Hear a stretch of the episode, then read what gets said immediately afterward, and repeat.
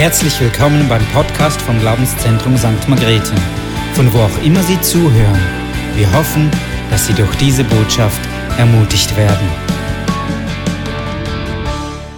Wir sind heute Morgen, gehen wir weiter in der Serie Wunder am See von Genezareth und diese Serie ist ja eigentlich daraus geboren, dass Tommy und ich in in Israel waren und wir waren am See von Genezareth und waren dann an so einem Ort, an einer Kirche, die ist fantastisch, eine schöne Kirche, eine neuere Kirche, die ist zwischen Gezenere, äh, Gezenere äh, und äh, dem Kapernum und so zwischendurch ist diese Kirche und die hat so ein Schiff und wenn du in die Kirche hineingehst, merkst du, da ist ein Schiff und da hast du das Empfinden, du, wenn du dort auf der Kanzel bist, du bist wie in diesem Boot drin, wo die Jünger waren, also auf dem See Genezareth.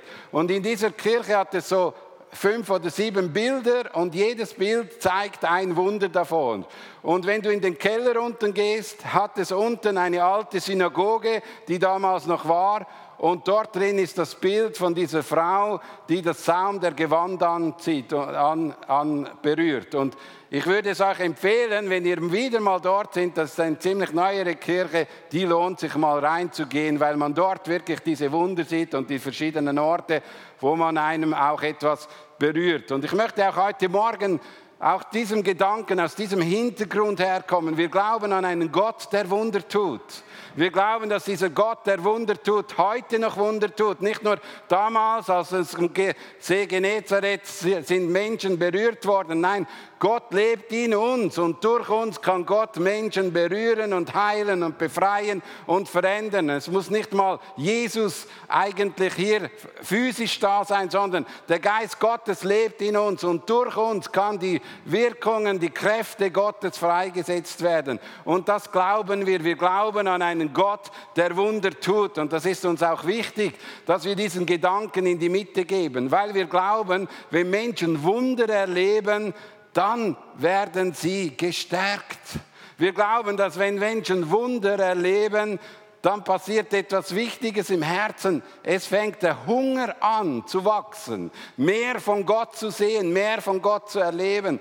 Deshalb ist Wunder nicht einfach nur etwas, was, was wir brauchen, sondern etwas, was uns auch hilft, im Glauben stärker und kraftvoller voranzugehen. Darum brauchen wir das. Wir brauchen Jesus Christus als Sohn Gottes, aber wir brauchen auch zwischendurch Erlebnisse, die uns immer wieder zeigen, dass der Sohn Gottes auch heute noch lebendig ist. Und das wollen wir miteinander heute ein bisschen betrachten.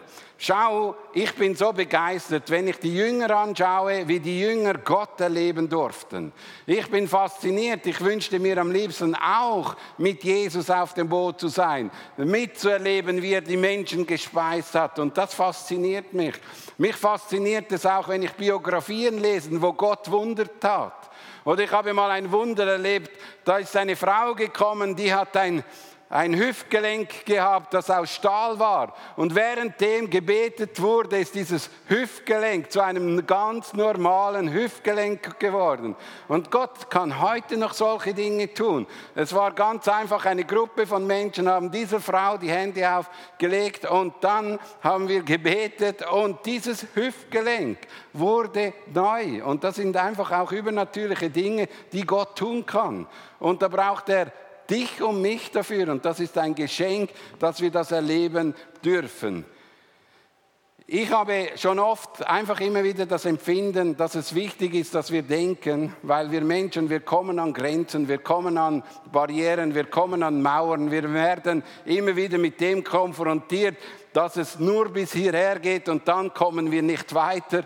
Wir brauchen einen Durchbruch und weißt du, das Schöne ist, Gott kann über Mauern springen und Gott ist ein Gott, der Unmögliches möglich machen kann und Gott ist auch der, der heute in deinem Leben die Situation kennt und wenn du an Grenzen stoßest, kann er noch mal eins darüber gehen, weil er größer ist, weil er ist nicht gebunden an diese physische Welt, er ist nicht gebunden an irgendetwas, sondern er ist übernatürlich übernatürlich. Und wir beten einen übernatürlichen Gott an und das soll unser Herz bewegen und auch weitergeben. Der Schlüssel ist die Beziehung zu ihm. Meine Beziehung, meine Freundschaft, meine, meine Abhängigkeit von ihm, dass ich ihn anrufe in der Not, dass ich mit ihm in Gemeinschaft komme, das ist der Schlüssel dazu, dass er plötzlich eingreifen kann und die Situation verändern kann. Mich bewegt etwas, wir haben von Markus gehört, äh, als er dieses Wunder von, dem Schweine, von den Schweinen gebracht hat, dass alle Schweine, äh, alle Dämonen in Schweinen hineingefahren sind, da haben die Menschen gesagt, hey, verlass die Zeit, kannst die nächste Folie bringen, verlass diese Gegend. Es heißt so, so sehr hatten sie die Angst gepackt, dass sie zu ihm gesagt hat, geh weg von hier, verlass diese Gegend. Und wenn wir in den heutigen Kontext kommen, heißt es auf der anderen Seite des Sees, alle hatten auf ihn gewartet. Und ich merke, das ist immer wieder das Spannungsfeld auch im Glaubensleben, in christlichen Kreisen. In der einen Seite erwarten sie Wunder und Zeichen und auf der anderen Seite sind sie froh, wenn er nicht wirkt. Auf der anderen Seite sind sie froh, wenn er nichts tut. Und ich wünsche mir, dass wir auf dieser Seite sind, wo wir Sehnsucht haben, dass er wirkt und ihn nicht wegschicken, dass er sagt, hey, geh weg, das verkraften wir nicht.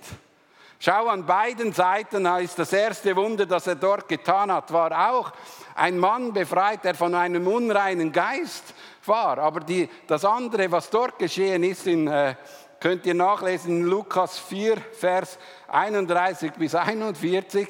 Dort lesen wir, dass danach am Abend alle ihre Kranken brachte. Alle kamen zu diesem Jesus und brachten die Kranken. Sie waren offen.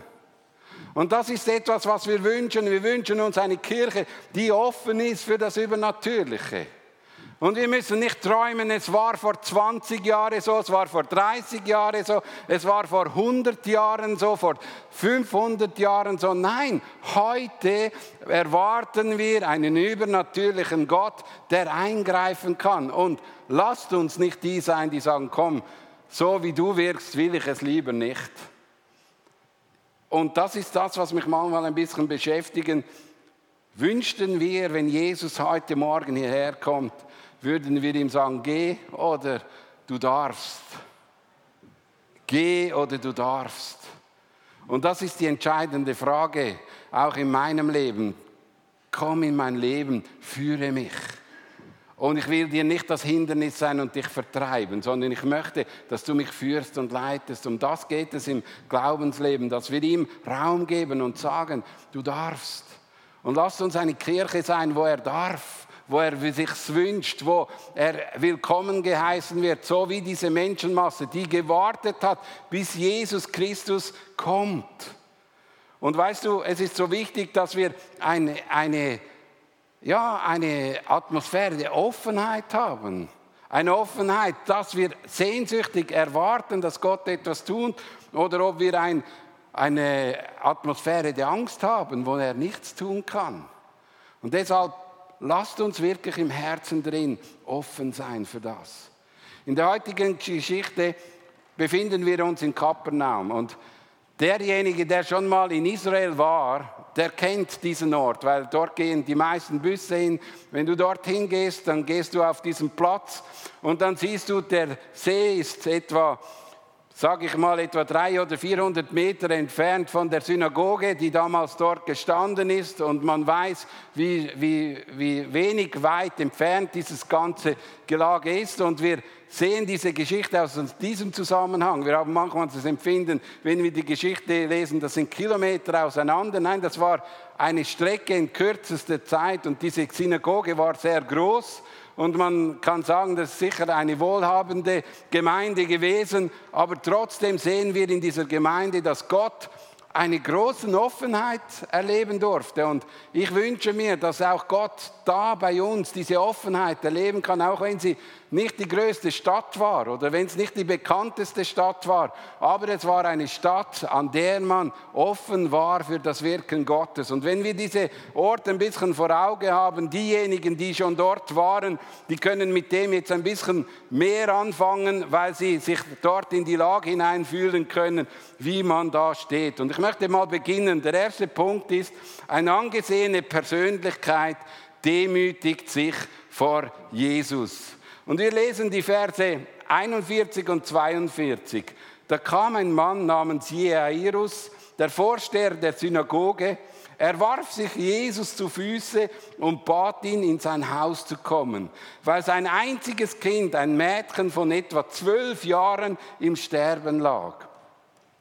Wenn wir wissen, wie ich es vorhin erzählt habe, dass dieser Jairus schon damals der Synagogenvorsteher war, als dieses Wunder in seiner Kirche geschehen ist oder in seiner Synagoge, dann wissen wir, dass sicher schon eine Beziehung da war, dass sicher schon irgendeine Freundschaft stattgefunden hat. Ich kann mir auch vorstellen, dass Jesus dieses Mädchen gekannt hat, dass sie vielleicht schon mal bei ihm zu Hause waren, sie miteinander Mittag gegessen haben nach dem Gottesdienst, dass sie miteinander gefeiert haben oder einfach Zeit zusammen vollbracht haben. Aber wir sehen hier eine ganz interessante Begegnung.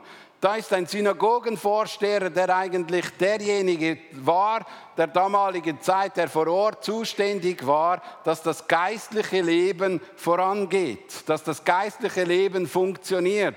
Er war eine angesehene Persönlichkeit und trotzdem sehen wir eine interessante Begegnung. Es war nicht eine Begegnung auf Augenhöhe, wo zwei Freunde sich begegnen, sondern das Erste, was er tat, ist, er warf sich auf die Füße.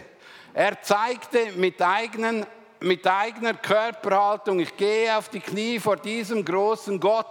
Ich gehe auf die Knie vor jemand, der höher ist, der mehr Möglichkeit habe als ich. Ich gehe auf meine Knie und sage, du bist die einzige, einzige Alternative, die jetzt in diesem Moment und in dieser Situation meine, mich, äh, mich verändern kann oder die Situation verändern kann. Und ich denke, es ist schön, wenn wir sehen, wie respektvoll er mit Jesus Christus umgegangen ist. Er ist nicht gekommen, hey Kumpel, komm noch mal rasch nach Hause, wir trinken einen Kaffee nebenbei, kannst du noch heilen? Nein, er ist mit einer Ehrfurcht, mit einem Respekt vor Gott gekniet und hat gesagt und zeigte mit dem auch, dass seine Autorität geringer ist als ihm seine Autorität. Er hat mit anderen Worten seine eigene Dienstkrone auf die Seite gelegt und gesagt, du bist es, der heilen kann. Du bist es, der wirken kann. Du bist es, der jetzt eingreifen kann. Und das ist, ich möchte das immer wieder auch sagen, das muss auch unsere Haltung sein, wenn wir etwas von Gott wollen. Ja, wir sind auf der Ebene der Freundschaft, er nennt uns Freund, aber trotzdem können wir ihn als Freund nicht herumkommandieren. Er ist unser König.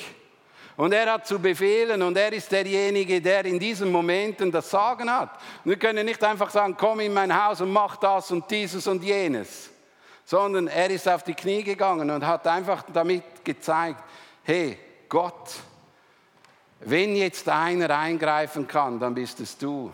Und ich möchte das auch zu dir sagen. Wenn einer deine Situation verändern kann, ist es Jesus Christus, der Sohn Gottes. Wenn einer etwas Neues schaffen kann in deinem Leben, aus deiner Situation heraus, ist es Jesus Christus.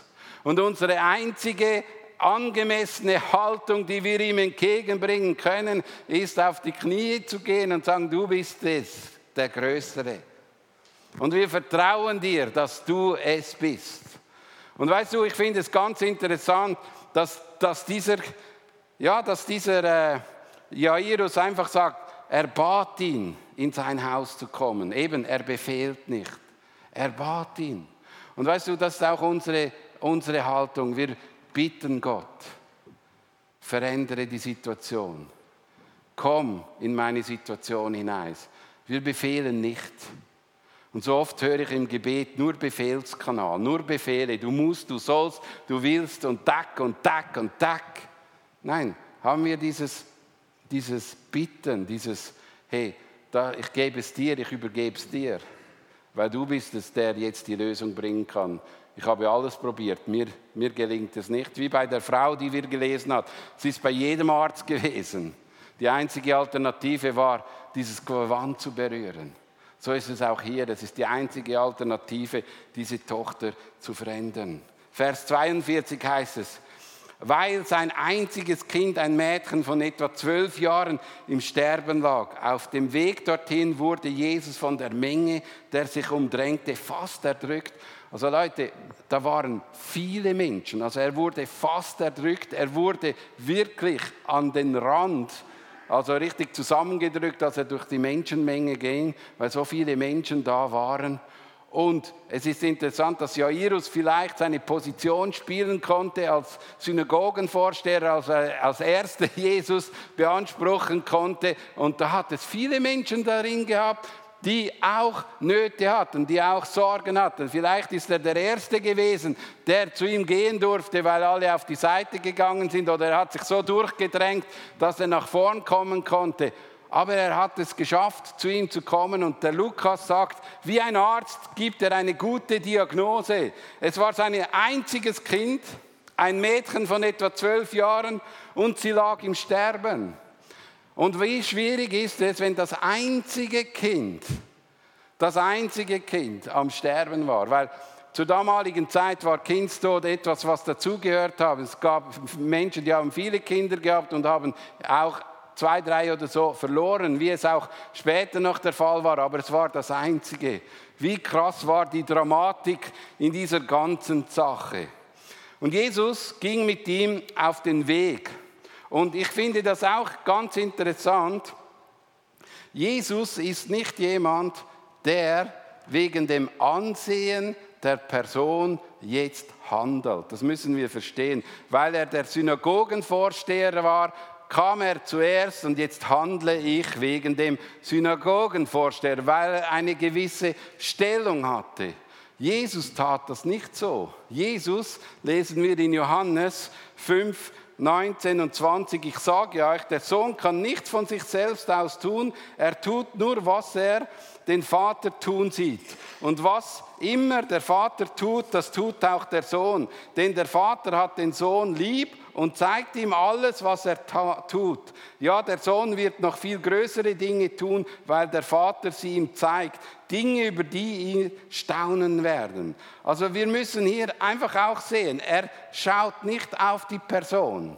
Ob es jetzt die einzige Person war oder ob es jetzt ein Mädchen war, das einzige Kind, oder ob er jetzt irgendein Vorsteher ist. Er, wir haben es in der letzten Geschichte gesehen, er schaut auch nicht auf den Herzenszustand. Da war eine Frau, die aussätzig war, die nicht rein war. Er hat auch diese geheilt und diese hatte sogar noch vor dem Synagogenvorsteher geheilt. Also einfach das zu bewusst zu werden für uns selbst, weil wir haben so unsere Vorstellung, wer er jetzt schneller heilen würde. Wir haben so eine Rangordnung in uns drin, wer zuerst kommt und wer jetzt nicht darf. Und auch nicht die Notsituation, diese Not, die zuerst kommt. Weil, es ist noch interessant, in diesem Moment, wo, diese Not, wo er diese Not sagt, hat er zwischendurch noch jemand geheilt. Also, und da in dieser, in dieser Menge hat es viele Menschen gehabt, die Nöte hatten.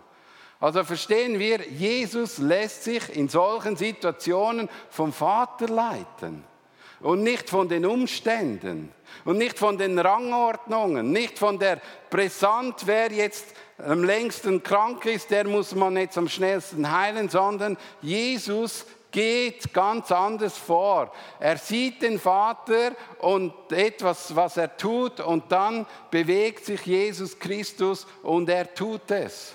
Und das ist bei uns nicht anders. Wir können auch nur das tun, was Jesus tut. Punkt können nur das tun, was er tut. Wir können ihn nicht manipulieren, wir können ihn nicht irgendwie auf die Seite drängen, sondern wir müssen lernen, abhängig sein von ihm.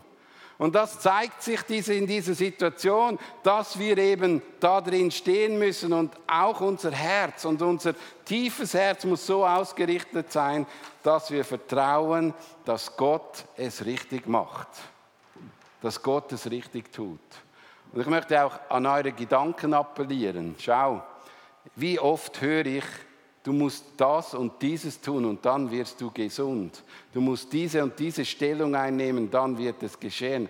Nein, Gott ist derjenige, der vom Himmel sieht, wen er jetzt berühren will. Es muss eine Offenheit da sein, es muss ein sich aufmachen da sein. Das sehen wir bei Jairus, das sehen wir wie bei dieser Frau. Es kann nicht einfach sagen, ich sitze jetzt auf meinem Stühle und mache nichts, sondern es muss auch innerlich eine, eine Sehnsucht da sein, dass ich mich auf Gott zubewege. Und es heißt in seinem Wort, wenn wir uns ihm nahen, dann naht er sich uns. Also es braucht diese beiden Komponente. Wir müssen uns auf ihn zubewegen, aber wir dürfen, wir können nicht sagen, ja, siehst du, ich bin Synagogenvorsteher, was ich tue für Gott. Also ich muss jetzt ganz sicher der Erste sein, der jetzt das Wunder erleben kann. Das stimmt nicht.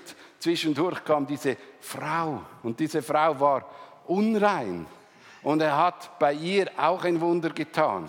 Und so möchte ich dich ermutigen, hey, wenn du dich heute Morgen öffnest, egal ob du Banker bist, egal ob du irgendeinen Dienst oder irgendein Vermächtnis hast, was dich auszeichnet, irgendeine Stellung, beweg dich auf Gott zu, vertraue ihm dein Leben an. Das hindert dich nicht, dass er jetzt eingreifen kann. Aber gleiches möchte ich dir sagen, wenn du dich unwürdig fühlst, wenn du das Empfinden hast, du hast ihm gar nichts zu bieten, bewege dich auf Gott zu. Er kann heilen. Er kann verändern. Er kann die Situation ändern. Und das gibt mir Hoffnung und auch Mut. Ich möchte dann zum zweiten Punkt kommen, der Glaube von Jairus. Und hier sehen wir etwas ganz Interessantes. Und ich möchte es anhand von einem Kopfkino ein bisschen klarer machen. Jetzt macht sich Jairus mit Jesus auf den Weg. Das ermutigt ihn ein bisschen, das stärkt ihn, oh, jetzt kommt's gut, er kommt mit mir mit.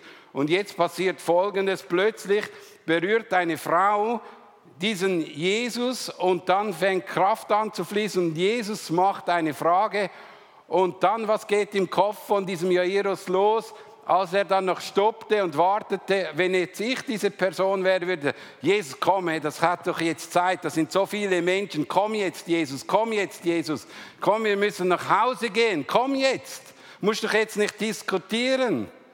So wäre ich als ungeduldiger Mensch und würde dann irgendwie auch ein bisschen ins Zittern kommen. Komm jetzt, da liegt jemand am Sterben, du musst doch jetzt nicht noch eine Diskussion anfangen. Und, und das ist in seinem Kopf abgegangen. Aber wenn wir ihn genauer betrachten, sehen wir etwas ganz anderes. Da sehen wir in sein Herz. Er ist bei Jesus geblieben und hat mit ihm ist er den Weg gegangen. Und in dem Moment, wo Jesus diese Frau geheilt hat, hat er miterlebt, wie Gott ein Wunder tut. Und vielleicht hat ihn das gestärkt, dass er mit ihm weitergegangen ist, als dann der Dämpfer kam, als man zu ihm gesagt hat, du musst den Meister nicht mehr bemühen, denn deine Tochter ist gestorben. Nein, er blieb dran bei Jesus, er ließ ihn nicht los, sondern hörte, was Jesus sagte. Da, er sagt, die Frau, er sagte zur Frau, meine Tochter. Und er hatte zu Hause eine Tochter. Du bist jetzt zwölf Jahre krank und du bist jetzt gesund. Oh, ich habe ein Mädchen, das zwölf Jahre alt ist und noch nicht so lang krank ist. Vielleicht geht das schneller. Und weißt du, wenn er die zwölf Jahre Person heilen kann, dann kann er der Kurze auch heilen. Und ich denke, das ist wichtig, dass wir in solchen Momenten bei Jesus bleiben und nicht aufgeben und unseren Gedanken freien Lauf lassen und uns von ihm entfernen und dann immer mehr das Gedankenkino anfängt zu drehen, sondern dass wir im Glauben bei ihm stehen. Und das ist das, was mich bei diesem Synagogenvorsteher wirklich ja, bewegt. Lesen wir Vers 49. Während Jesus noch mit ihm redete, kam jemand vom Haus des Synagogenvorsteher Deine Tochter ist gestorben, sagte der Mann. Und Jairus bemühte und, äh, und sagte zum, zu ihm, Jairus, bemühe den Meister nicht länger.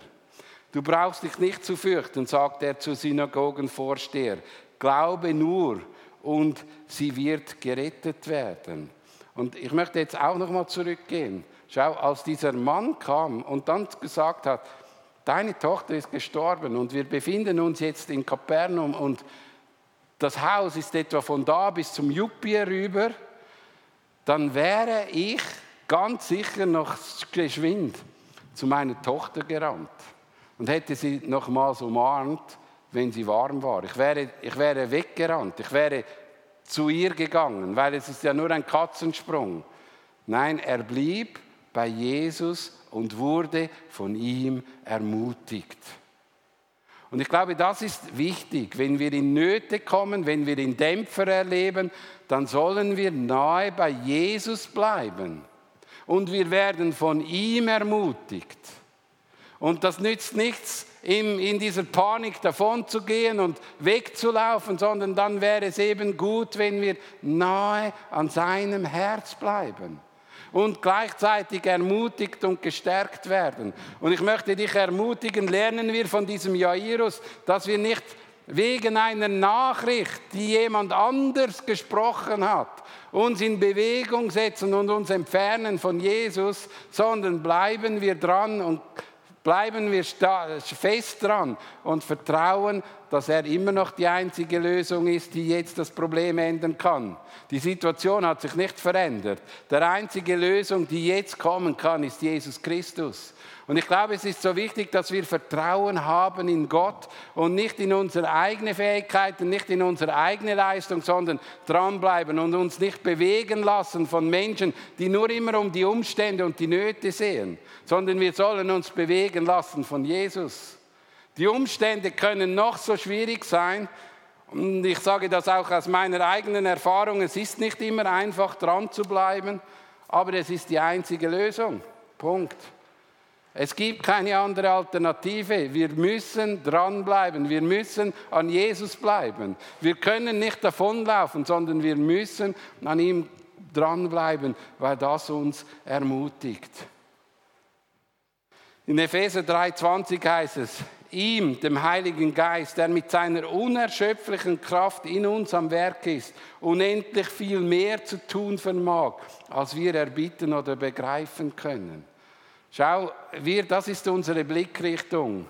Der Heilige Geist kann viel, viel, viel mehr tun, als wir je uns vorstellen können oder erbitten können. Alles, was wir bitten, ist gefärbt von einer Natur, die aus Mangel heraus bittet. Aber Gott ist vollkommen und er kann aus seiner Fülle her schöpfen.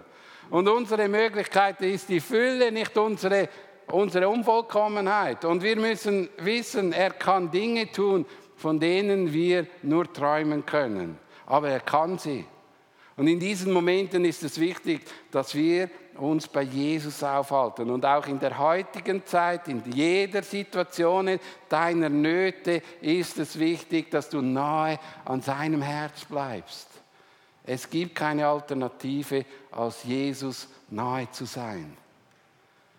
Der letzte Punkt, Jesus gab Jairus die Tochter zurück und in Vers 51 und 52 lesen wir, er ging in das Haus, ließ aber niemand zu den Mädchen mit hinein, außer Petrus, Johannes und Jakobus, sowie der Vater und die Mutter des Kindes.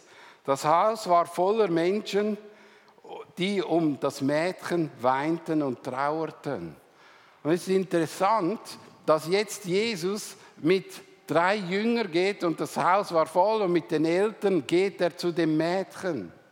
Und mit ihnen zusammen geht er jetzt auf die Knie und sie beten dann für dieses Mädchen oder er weckt dieses Mädchen wieder auf.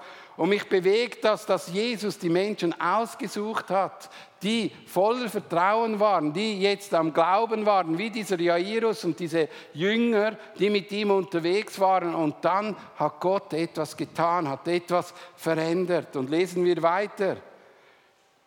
Hört auf zu weinen, sagte Jesus. Sie ist nicht tot, sie schläft nur. Da lachten sie ihn aus denn sie wussten sehr wohl, dass sie gestorben war. Jetzt sehen wir die Menschen, schon wieder eine andere Reaktion. Da war ein Jairus, der glaubte und vertraute, der, der mit Jesus in den Umstand hineingeht. Und da waren die Menschen, die in diesem Zustand drin waren, wo sie gestorben ist. Und die lachten diesen Sohn Gottes aus.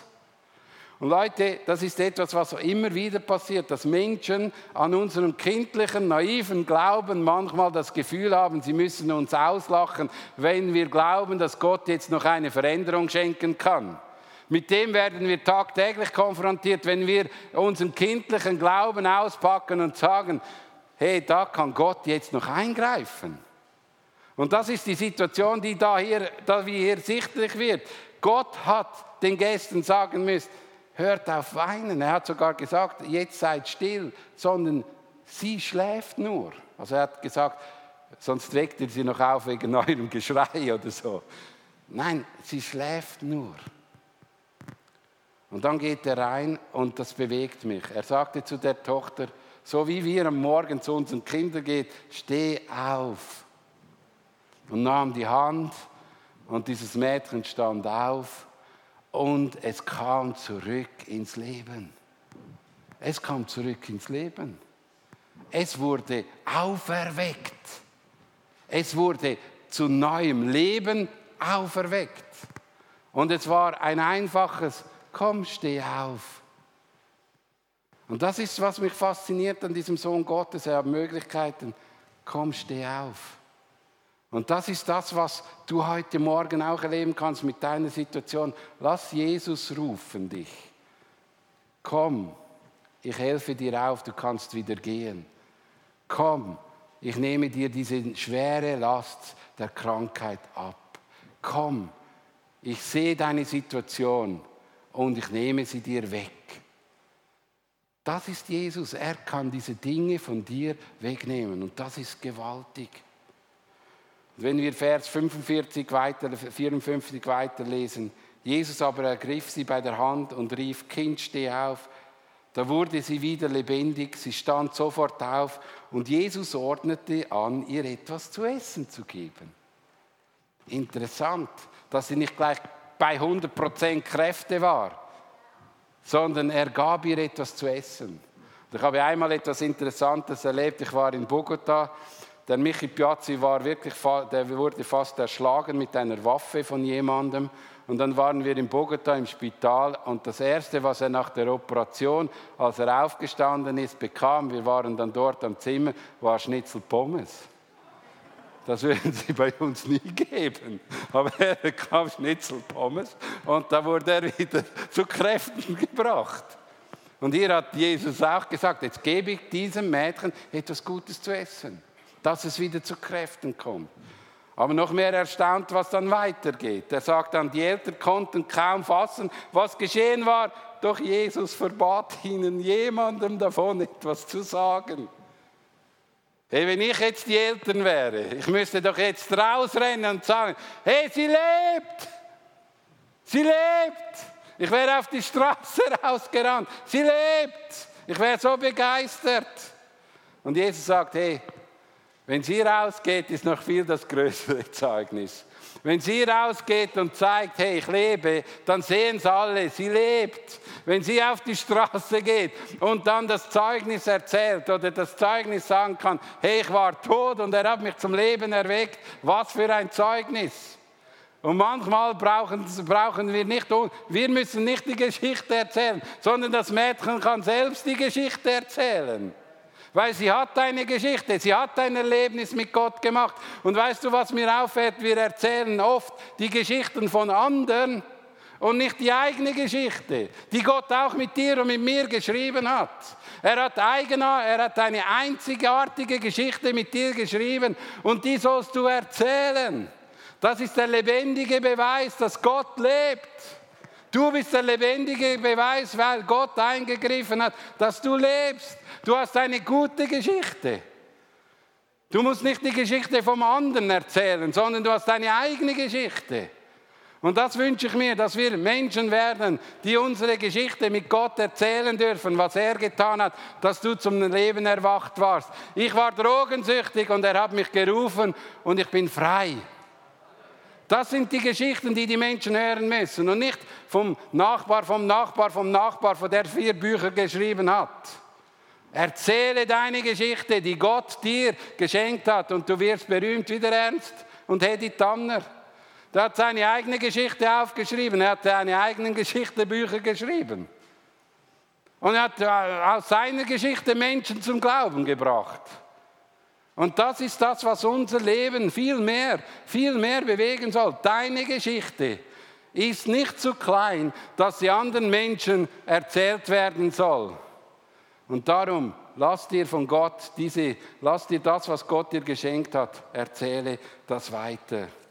Und ich möchte heute Morgen mit dem schließen, dass wir heute Morgen mal ganz bewusst für Menschen beten, die in auswegslosen Situationen sind, dass wir auch rufen, komm, steh auf, dass sie ihre Geschichte erzählen können, wer Gott ist. Komm, wir stehen miteinander auf und die Leute, die im Worship sind, können nach vorn kommen. Wir wollen dann nach dem Abendmahl überleiten. Aber wir wollen jetzt, vielleicht kennst du eine Person, du weißt, die braucht jetzt dringend Gottes Eingreifen.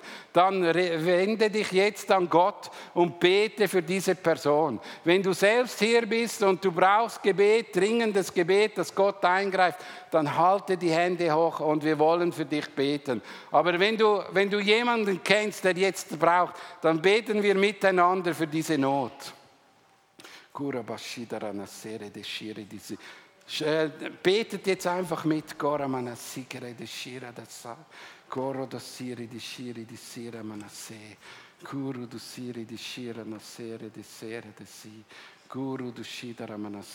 Ja, Vater, wir beten jetzt für diese Nöte der Menschen, die vielleicht jetzt auch im Livestream sind oder vielleicht auch hier sind, die Nöte haben, die wirklich sie zum Tod führt, Herr, die Herr, auswegslos sind, Herr, Schwierigkeiten, Situationen, die nur mit dir bewegt werden können.